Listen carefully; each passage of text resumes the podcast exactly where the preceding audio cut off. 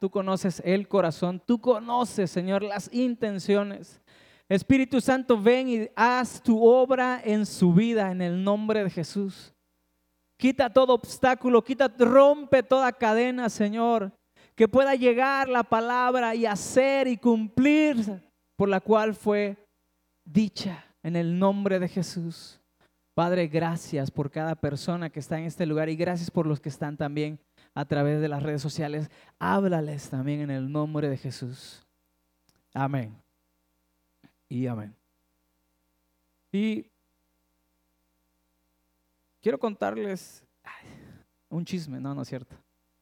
Quiero contarles que hace tiempo que llegué aquí a Ixtapas y Botanejo, eh, y, muchos decían, y hasta la fecha he escuchado decir, escuchar esta frase, eh, andas tirando aceite. ¿Cuántos han escuchado esa frase? y, llegué y yo, yo, dije, ah, caray, ando tirando aceite y me revisé primero. Dije, pero ¿cómo, cómo supieron que yo era mecánico? ¿Qué y este, y es que muchos decimos, es que andas tirando aceite, ¿verdad? Pero y me gusta, me gusta escuchar esa similitud. Eh, porque ya después de eso que escuché, que si ando tirando aceite, me traje mis, mis limpiones de aceite, de, de ahí de, de, la mecánica. Dije de una vez, por si alguien anda tirando aceite, de una vez ahorita lo limpiamos. Pero tirando aceite. ¿Por qué, ¿Por qué esa similitud de tirar aceite? ¿Por qué tira aceite un motor? Porque a lo mejor pues, el tapón ya no funciona, el aceite está muy sucio, este, y todavía peor aún, algunos dicen, no, ya te andas desvielando. Son sus motores que, que ya andan pasando este, aceite y tiran aceite blanco y negro y azul y ya no quieren jalar, ya no, ya no caminan. ¿Cuántos de nosotros andamos así? Ninguno. Amén, puro sin tirar aceite.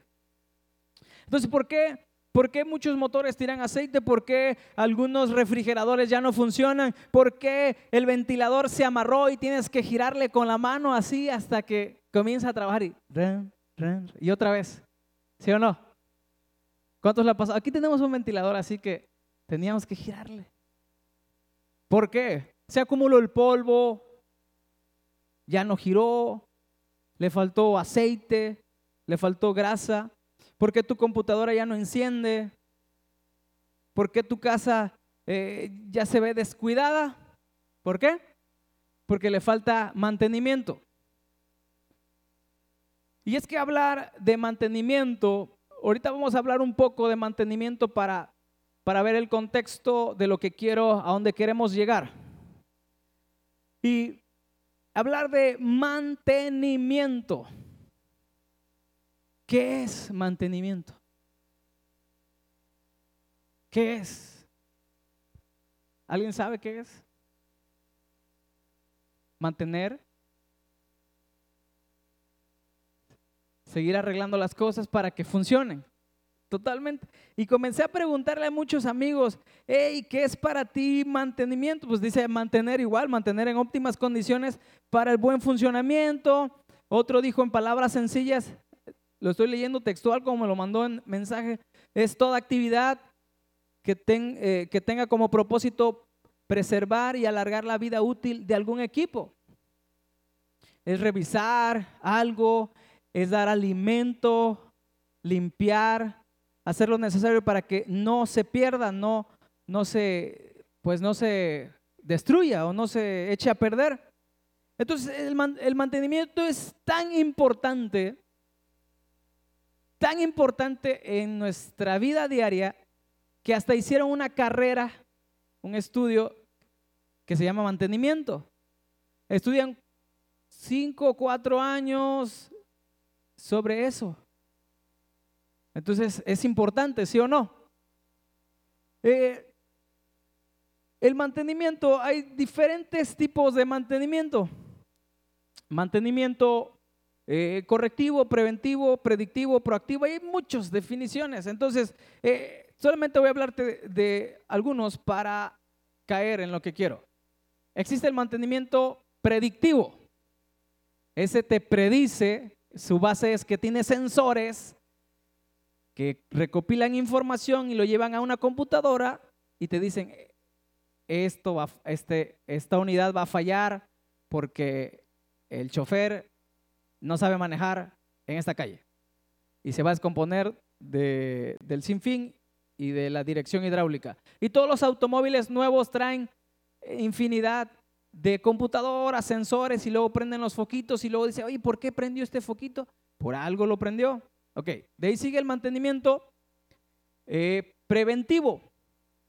El mantenimiento preventivo es el que prevé la falla, el que separa, por ejemplo, detienes un poquito el vehículo, le cambias el aceite y el, el, filtro de aceite, las bujías y listo. Pero de ahí viene el mantenimiento, el mantenimiento este, predictivo, mantenimiento correctivo. Y ese es el que hacemos muchas veces cada mexicano, o a lo mejor de Ciguatanejo para, para abajo, el correctivo cuando ya no sirve, cuando ya no camina la bicicleta, la motocicleta, el automóvil, cuando ya no funciona la máquina de coser, cuando ya no funciona la computadora, ahora sí, híjole, como que le hace falta algo, ¿no? Como que tenía un poquito de polvo, como que la descuidé, como que y así muchas veces en nuestra vida, por falta de mantenimiento, por falta de estar en búsqueda de Dios, ya no camina, ya no funciona. Muchos de nosotros queremos vehículos, sí, de, Estados Unidos, vehículos nuevos. ¿Por qué no compras de aquí? No, es que dices que aquí no los cuidan. Aquí no les cambian el aceite nunca. ¿Sí o no? Entonces, eh, apenas fuimos a, rodar en bicicleta con unos amigos y el primo de un amigo, así sí era primo de un amigo, le dijo, ¿sabes qué? Este, ve, lleva tu bicicleta porque vamos a rodar todos para que este, funcione, ya tiene tiempo ahí guardada. Bueno, la llevó y le dijo, quiero que nomás le cambies eh, las gomitas del freno. Y le dijo el de la bicicleta, este, el del taller, necesitamos darle mantenimiento porque no va a funcionar. Ya tus, ah, tus valeros están por eh, bien desgastados. No hizo caso. Rodamos unos cuantos kilómetros y ¡fum! Se amarró la bicicleta. Ya no caminó ni para atrás ni para adelante. Entonces le dijo, te dije, te dijimos, te dijimos, dale mantenimiento. Bueno, entonces es, importante el mantenimiento. Y, y vamos a leer en primer libro de Samuel. Digo conmigo, todos necesitamos mantenimiento. Necesitamos mantenimiento. Y no tan solo de, mantenerse acá, este, depilarse o cortarse el cabello, las uñas, eso también es mantenimiento, ¿sí o no? Primer libro de Samuel. Vamos a estar hablando de, de ahí, de, este primer capítulo, el primer versículo. Y el tema del día de hoy se llama mantenimiento espiritual para todos los que llevan notas. Y dice así, eh, Hubo un varón de Ramataim, de Sofín, del monte de Efraín, que se llamaba Elcana, hijo de Jeroam, hijo de Liu, hijo de Tou, hijo de Su, Efrateo. Dice el 2, y tenía dos mujeres. El nombre de, de una era Ana y el de la otra era, ¿están conmigo? ¿Cómo dice Penina?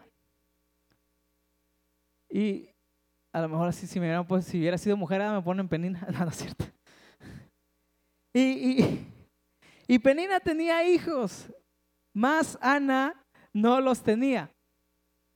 Fíjense. Ay, perdón, se me ocurrió. Fíjese, vamos a ir desglosando un poco de versículo por versículo. Y quiero explicarte que eh, este, el Cana tenía dos, dos, mujeres, dice ahí versículo 2. ¿Por qué tenía dos mujeres? Eh, dentro de la ley, dentro de la ley de los israelitas era que tenía que tener hijos y seguir la descendencia. Entonces, no está en contra del matrimonio, no, sino que se casaban con la con una mujer, pero cuando no tenía hijos, que era estéril, pues podía casarse con otra para seguir eh, eh, el apellido, el nombre. Entonces, Ana era su esposa, pero después, eh, pues no tenía hijos, tuvo a la segunda, que era Penina. Y más Ana, dice, no tenía hijos. Yo estaba viendo qué significa Ana. ¿Qué significa Ana? ¿Quién se llama Ana aquí? Nadie. No vinieron ninguna Ana. Bueno, Ana significa llena de gracia. ¿Qué significa? Y aunque Ana estaba llena de gracia, digo amigo, pero no tenía hijos.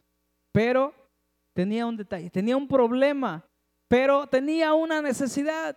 No tenía hijos. Muchos de nosotros estamos llenos de gracia, pero tenemos un detalle. Pero tenemos un problemita. Pero tenemos una necesidad. Y fíjese que muchos tenemos eh, creencias erróneas. Y decimos, hey, pero ¿por qué Ana le, le pasó esto si está llena de, de la gracia de Dios? Muchos andamos predicando el Evangelio compartiéndole a alguien y le decimos, eh, ve a la iglesia porque si vas a la iglesia todo va a estar bien y no vas a tener problemas. Mas sin embargo, sí tenemos problemas. ¿Sí o no? Entonces, eh, ahí estaba Ana y no tenía hijos, tenía esos, esos problemas. E, el versículo 3, y todos los años aquel varón subía a la ciudad para adorar y para ofrecer eh, sacrificios a Jehová, Dios, a Jehová de los ejércitos. ¿En dónde? En Silo, donde estaban dos hijos de Eli, Ofni y Fines, eh, sacerdotes de Jehová. Y cuando llegaba el día en que el Cana ofrecía sacrificios, bueno, ahí llegaba el día cuando hacían la fiesta y cada uno tenía una porción del sacrificio y hacían un ritual hermosísimo y bailaban y, cada quien traía su porción de carne que ofrecía. Pero dice más adelante en el 5, pero Ana le daba una parte escogida. ¿Por qué? Porque amaba a Ana. Aunque otra vez lo vuelvo a repetir, aunque Jehová no le había concedido tener hijos. Y, seis, su rival la irritaba enojándola e, y entristeciéndola porque Jehová no le había concebido tener hijos. Seis, ahí me quedo en el seis. Y su rival la irritaba. ¿Cuántos de nosotros tenemos rivales que te están irritando? Que te están haciendo enojar, que te están entristeciendo. Y dentro de la casa, dentro del hogar, qué problemón había en esa casa. Solamente en esa, ¿verdad? Había unos conflictos. Dice ahí, y la irritaba. Yo a veces ando irritado, pero de la piel. Muchos se irritan con facilidad, ¿verdad? Ahorita con la temporada de calor viene la irritación, otros, pero esta la irritaba de, coraje. ¿Cuántos andan irritados de coraje? Nadie. Qué bueno que en la alabanza se liberaron. Entonces, la, hacía enojar tremendamente y, y, así, dice el 7, así cada año. Cada temporada, cada vez que subían a la casa de Jehová, la irritaba otra vez, dice, la irritaba así, por lo cual Ana lloraba y no, no comía. Cada año ella no se acordaba de, su, de su cumpleaños, cada año ella se acordaba que cada año la iba a hacer enojar, la iba a hacer sufrir porque no tenía hijos. Entonces, más adelante ya viene el Cana ahí en el 8 y le dice, hey, ¿por qué lloras, Ana? ¿Por qué no comes? ¿Por qué está afligido tu corazón? ¿No te soy yo mejor que diez hijos? Ana se levantó después de que hubo comido y bebido ahí en, en Silo. Ahorita vamos a ver, Silo aparece ahí dos veces. E, ese lugar eh, es un lugar de tranquilidad. Aquí es tu silo. Un lugar donde donde apagas el motor por un ratito, apagas las todas las revoluciones que traes en la cabeza y recibes esa, ese descanso. Amén. Porque estás en el lugar correcto. Entonces, mientras el sacerdote Elí estaba ahí sentado estoy en el 9, ahí está, sentado en una silla junto a un pilar del templo, del templo de Jehová. 10. Eh, ella con amargura de alma oró a Jehová y lloró abundantemente. E hizo votos diciendo a Jehová, Dios de los ejércitos, si te dignares mirar la aflicción de tu sierva y te acordares de mí y no te olvidares de tu sierva, sino que dieres a tu sierva un hijo varón, yo lo dedicaré a Jehová todos los días de su vida y no pasará navaja sobre su cabeza. Bueno, ahí está, este, pues Ana haciendo el voto y, y este, diciéndole que su hijo iba a ser, pues, nazareo que no iba a pasar navaja sobre su cabeza, que iba a ser eh, un, hijo santo, dedicado, apartado del mal para hacer la voluntad de Dios ahí en el templo. Más adelante viene ahí que oraba ahí en su corazón y, Elí le dijo eh, en el 14, ¿hasta cuándo has de estar ebria? La confundió porque pues ella estaba llorando ahí, hablando con Dios digiere tu vino, 15. Y Ana le respondió diciendo, no, Señor, no, Señor mío, yo soy una mujer atribulada de espíritu, no he bebido vino ni sidra, sino que he derramado mi alma delante de Jehová. He derramado mi alma. ¿Cuántos de nosotros es la última vez que derramamos nuestra alma completamente. Que pasamos un tiempo con Jehová, con Dios, con Jesús. ¿Cuándo fue la última vez? Fíjate, Ana ahí estaba esperando. Dijo, yo he derramado. Ese es el primer paso. Que decidas tú derramar todo lo que hay en tu corazón, todo lo que traes, Muchos traemos el aceite ya todo sucio. Muchos traemos capas y capas, capas de enojo, de amargura, de orgullo, de soberbia, de qué tantas capas traemos encima. Y hablando de capas, ah, hace un tiempo fui a, a mi casa y llegué, mamá cocinó algo, morisqueta. Y, y, ya de ahí se tapó el lavabo. Y mi papá, con sus ideas científicas, calentó agua, le echó limón y se lo dejó ahí.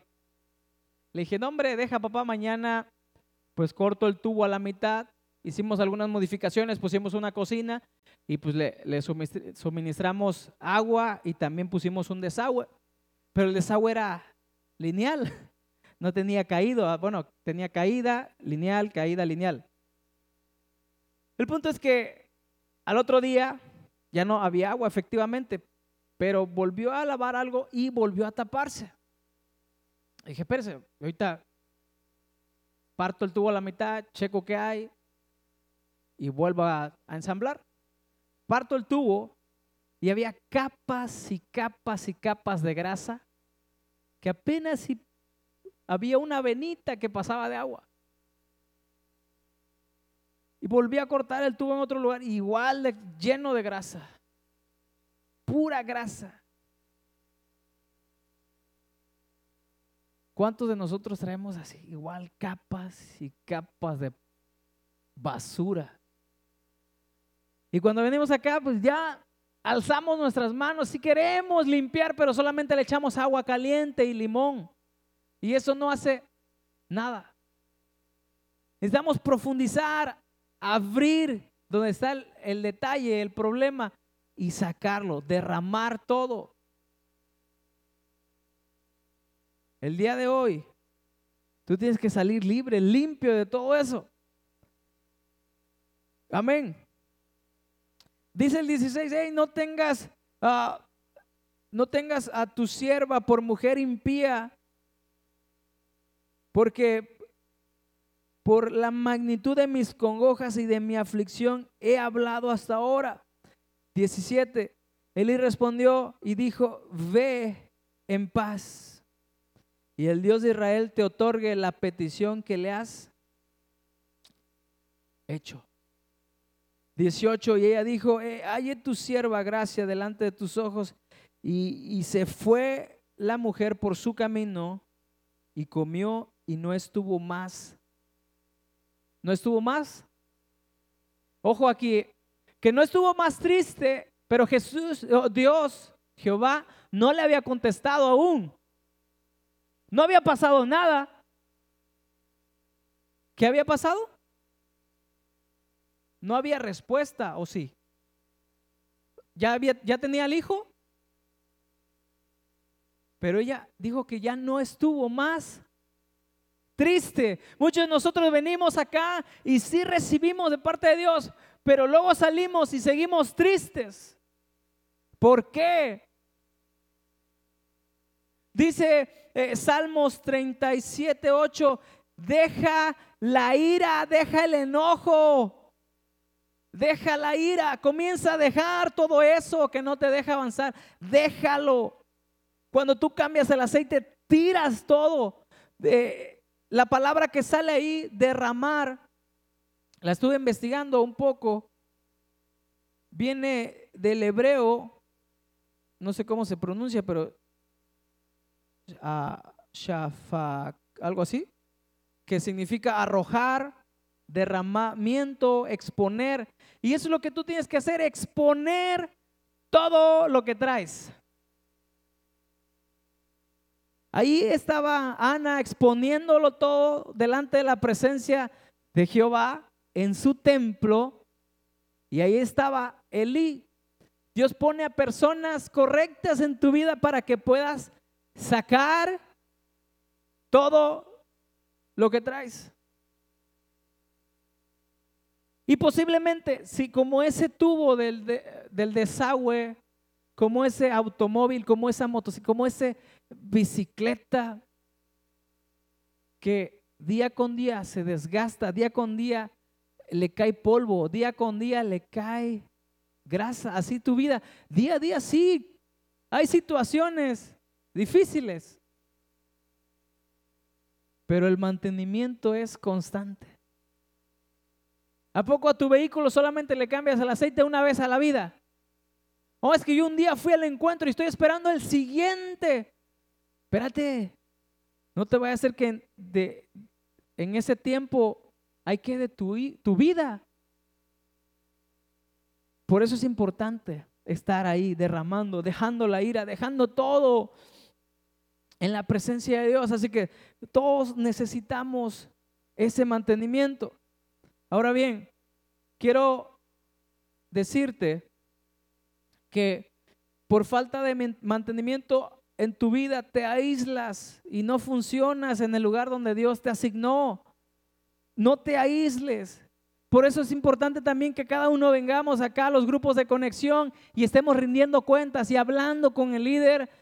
Me sucedió esto, esto, el otro. Es más, si el líder no te ha hecho una cita, tú dile, ¿sabes qué, líder? Hey, quiero hablar.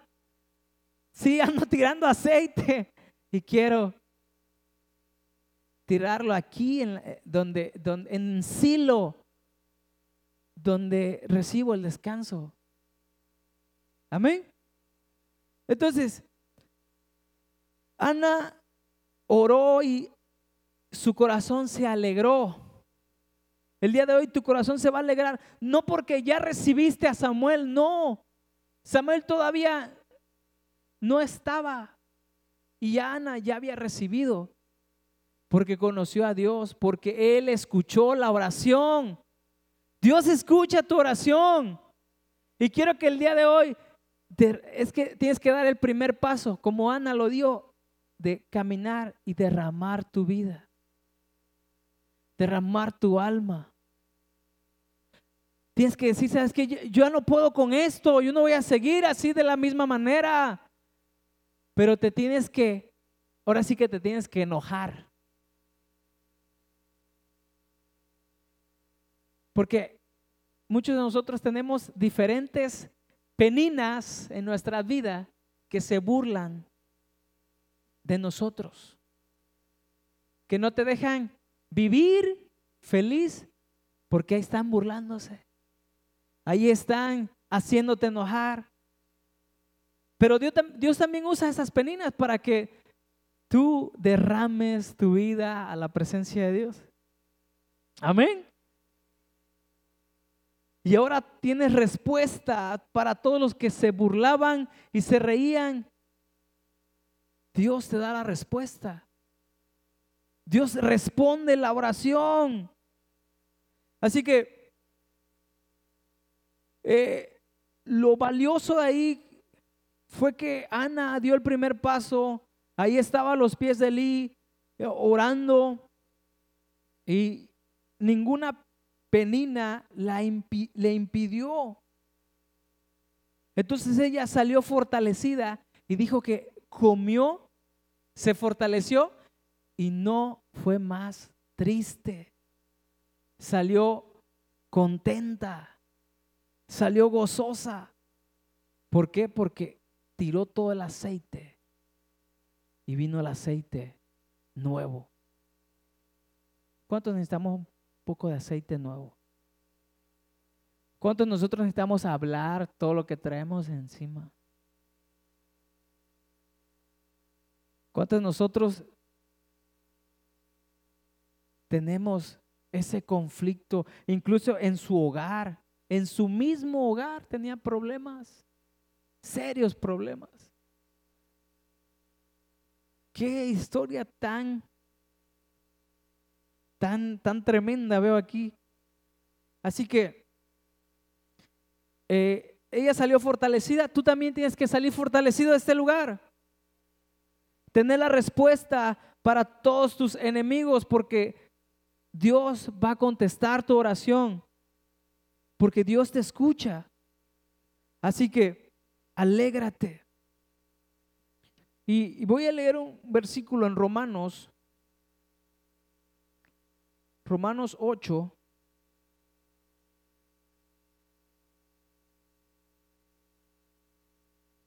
Treinta y cinco.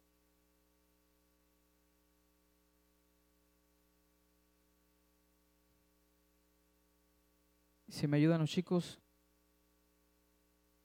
Dice Romanos 8:35, ¿quién nos separará del amor de Cristo? Tribulación o angustia, persecución, hambre o desnudez, peligro, espada.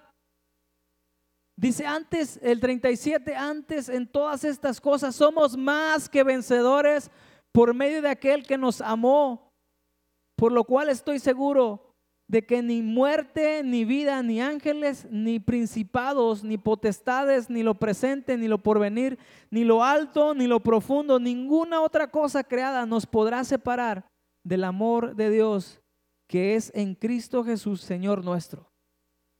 Nada te va a separar del amor de Dios. Nada. Así que vamos a orar por tu necesidad. Así como Elí oró, vamos a orar por tu necesidad. Porque porque Dios te conoce. Dios conoce la situación, pero tú necesitas como Ana dar el primer paso de fe. No quedarte quieta y quieto, sino expresarlo, hablarlo, derramarlo, exponerlo. El pecado, si se expone, el diablo queda temblando y dice, ¿y ahora qué hago? Así que necesitas exponerlo el día de hoy. ¿Por qué no te pones de pie? Y, y oras con fe, como, como Ana. Si es que quieres tú en esta tarde derramar tu corazón